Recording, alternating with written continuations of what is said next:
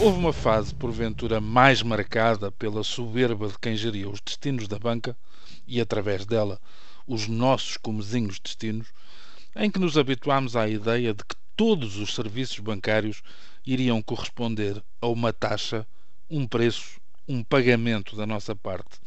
Como se não bastasse o gesto de confiança de todos em entregar as nossas economias e salários nas mãos de terceiros como se não fossem suficientes as taxas de juro a que, por manifesta falta de alternativas, nos submetíamos de cada vez que precisávamos de um empréstimo. Felizmente, porque a banca preciso, voltou a precisar de nós e da estabilidade que a maioria dos depositantes ainda representa, amainou essa febre taxativa, passa a expressão e fica a ideia, e até perpassa a sensação de que entramos noutra era com mais serviços e menos custos. Tenho para mim que, não querendo classificar este romance de puro ilusionismo, se aplica a velha ideia de sabores e odores, não é com vinagre que se apanham moscas. Mas enfim. Depois há os serviços que existem por causa do que lhes pagamos. Todos nós. O que não invalida um estranho princípio.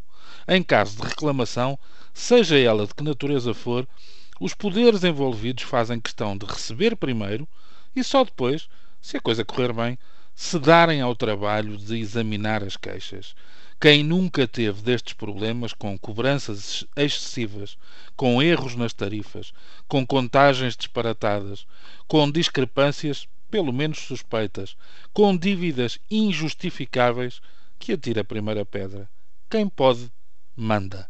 E manda esta coisa tão simples como desagradável de entender que o primeiro passo é sempre aquele que permite puxar o dinheiro para o lado de quem dele menos precisa, para mais tarde, sem stress, ciente de que os jurozinhos bancários já estão a render, se proceder então à análise da reclamação. Nesses casos, bem ao contrário do que se passa em sentido inverso, a figura dos juros de mora não marca presença. Chegamos agora a outro pico que é, no mínimo, lamentável, segundo nos conta o Jornal de Notícias, em peça assinada por Salomão Rodrigues. Desde 2010 que a Câmara Municipal de Santa Maria da Feira cobra uma taxa de 25 euros a qualquer cidadão que se disponha a apresentar uma queixa contra os serviços camarários.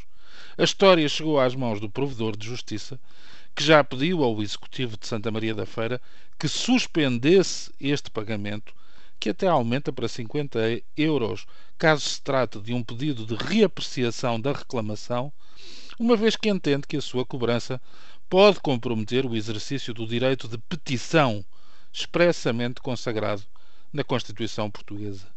Escusado será dizer que, do lado da Câmara, não houve disponibilidade para responder ao jornal. Pergunto: mesmo que a intervenção do provedor de justiça venha a resultar, o que acontecerá aos euros de todos os que pagaram uma taxa que agora se julga indevida ou mesmo ilegal? Mas, sem reclamações dos munícipes, quais são as formas de fiscalizar a qualidade dos serviços municipais no tempo que medeia entre uma eleição e a outra? Pensava eu que a caça à multa não era praticada pelos poderes eleitos, ao menos localmente.